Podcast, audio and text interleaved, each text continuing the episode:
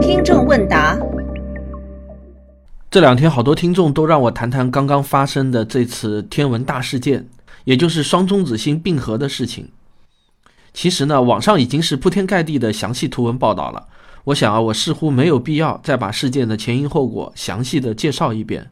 大家只要关注任何一个与天文或者物理相关的科普公号，都可以找到较为详细的报道。那我就说两个可能在别人那里没有谈到的问题吧。实际上呢，双中子星产生引力波并不是很新鲜的事情。如果是一直对这方面比较感兴趣的爱好者都会知道，在莱狗正式发现引力波之前，其实对引力波的一个最为重要的间接证据，就是双中子星系统的能量损失问题。也就是说呢，在此之前啊，根据爱因斯坦的广义相对论，科学家们已经预言了一对中子星，或者呢是中子星和白矮星，在互相绕着旋转的时候，因为产生的引力波会带走能量，所以呢就会导致它们互相靠近，最后啊直至并合。因此呢，观测双致密天体的绕行周期是间接验证引力波的最佳证据。二零一三年四月份的科学杂志就刊登了德国的马克思普朗克射电天文研究所的一项成果。他们长期跟踪一颗中子星和白矮星的互相绕行周期，在二零一二年底，他们测得这对双星的轨道变化周期是八微秒，与广义相对论的计算值完全吻合。这是当时证实引力波存在的最佳证据。没想到，仅仅过去了四年，我们真的就看到了两颗中子星并合。这是人类再次观测到一种全新的宇宙天象，就好像在大自然中又发现了一种新物种一样，很有意思啊。那么，关于这次天文大事件的意义啊，各种报道已经谈到的很多了。我觉得美国的莱狗团队的发布会上，那个发言人说的呢最经典。他说啊，宇宙对我们来说呢，以前是无声电影，但是从现在开始呢，就成为有声电影了。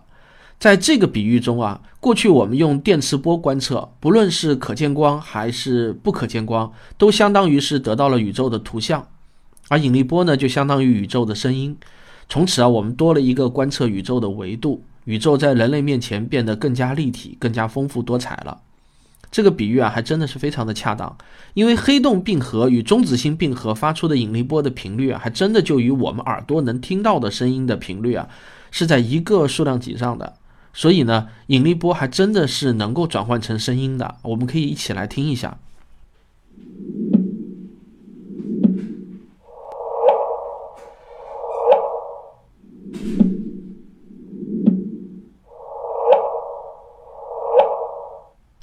大家要有这样的观念啊，人类已经正式走进了引力波天文学的时代，就好像上世纪三四十年代我们走进了射电天文学的时代一样，越来越多引力波天文学的新发现会接踵而至的。可以说啊，一门崭新的学科开启了。任何一门学科在起步阶段会发展的非常快，那在未来的几十年，这门新学科的成果那一定会是爆发式的增长的。这就好像有一个猎人来到了一块处女地。那随便打一枪都能打到兔子，这种情况呢可以持续几十年，然后才会慢慢的平静下来。这对于我们这些天文爱好者来说呢，就好像一部新的美剧开播了，好玩的事情啊会越来越多，剧情只是刚刚开始，还没有到高潮呢。好了，那么关于这次大事件呢，我就说到这里。这两天由于某种原因，我积压了好几篇稿件，必须要在这一两天内写完。所以呢，我今天就不多说了。我播放一个曾经在收费专辑中的答复听众的录音，因为这个问题啊，也是最高频的问题，值得让更多人听到。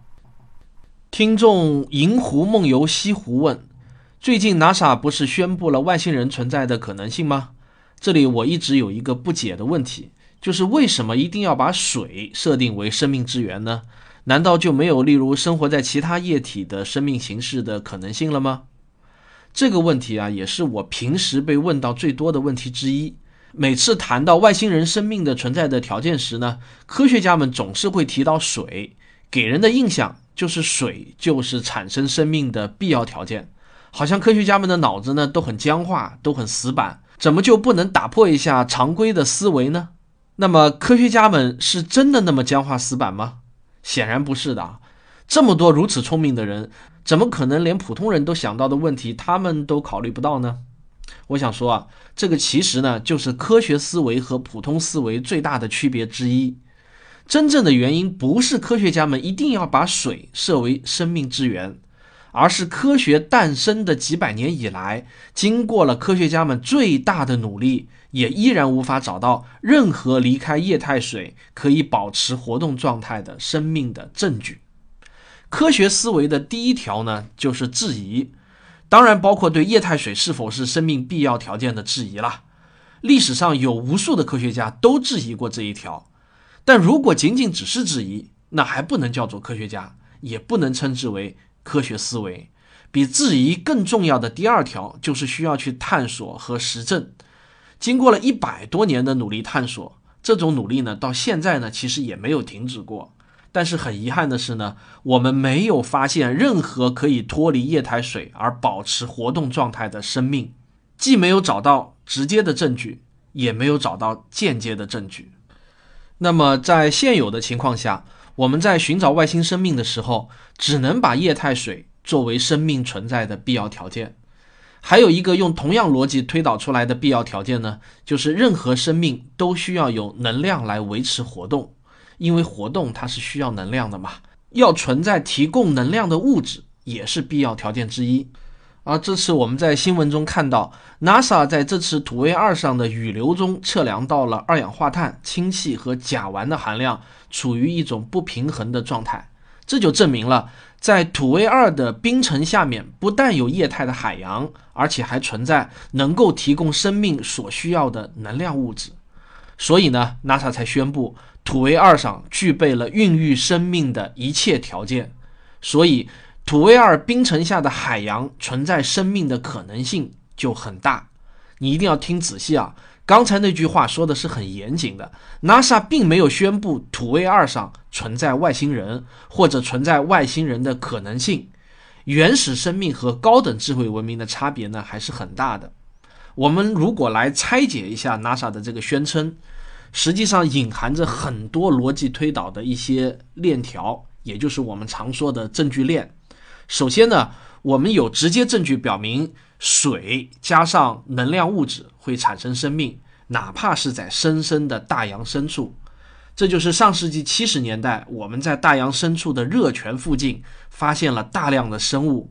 有了这个直接证据后呢，假如我们在其他外星球也发现了类似的环境条件。那么我们就可以宣称，它很有可能也会产生生命，也就值得我们进一步花费巨资继续发射探测器，甚至呢把航天员给送过去做彻底的调查研究，因为它存在可能性的证据了嘛，值得研究。所以啊，科学研究呢其实是很务实的，一步一步的往前拱，每拱一步呢都需要花费大量的人力、物力和时间。现在，如果我们不用这种科学思维来考虑问题，我们先假定任何液态环境都能产生生命，或者我们胆子再大一点，不需要液态环境也能产生生命。比如说，NASA 对土卫六的一系列探测就表明，第一次拍到它的照片的时候呢，把科学家们都吓了一大跳，因为这一颗土星的卫星啊，它的外貌来看呢，长得跟地球实在是太像了。大家可以到网上去搜索一下土卫六的这个照片啊，非常像跟地球。但是我们仅仅找到了液态的甲烷海洋，能不能就宣称在土卫六上可能含有生命呢？不能，因为缺失了证据链上最重要的一环，就是液态甲烷能孕育生命。缺失了这个证据呢，最后的推论就是建立在凭空的臆测，而不是理性的思考之上的了。当然啊，科学家也不会宣称土卫六上肯定不存在生命，因为证明不存在几乎是不可能的。但是我们探索外星生命，我们的目的是为了证明存在，而不是为了证明不存在。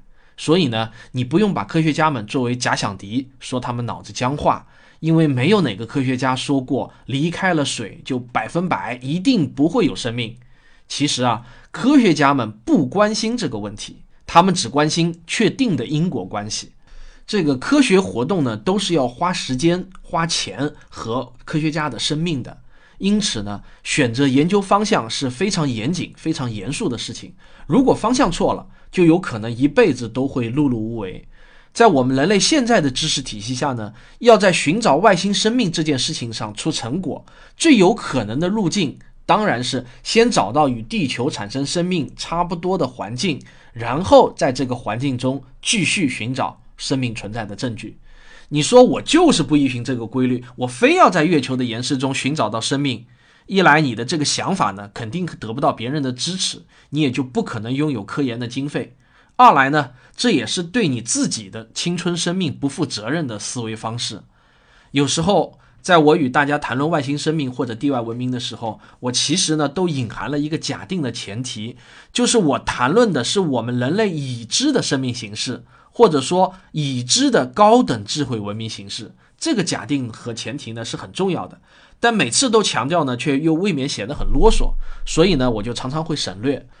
但我这样说呢，并不代表我是说肯定不存在我们人类未知的生命形式。相反啊，我也相信会有未知的生命形式存在。但是问题是，它既然是未知的，那么我们该怎么谈论它呢？又何谈去寻找呢？未知就意味着一切可能，而一切可能呢，其实是对具体的科学活动没有任何指导意义的。一切皆有可能，不过是啥也不知道的一种好听的等价的说法而已。一场理性的谈话或者理性的探索活动，只能建立在已知的条件下，慢慢往前探索，然后我们可能会探索到一片未知的领域。不过，如果要较真的话，这句话其实有点逻辑上的悖论。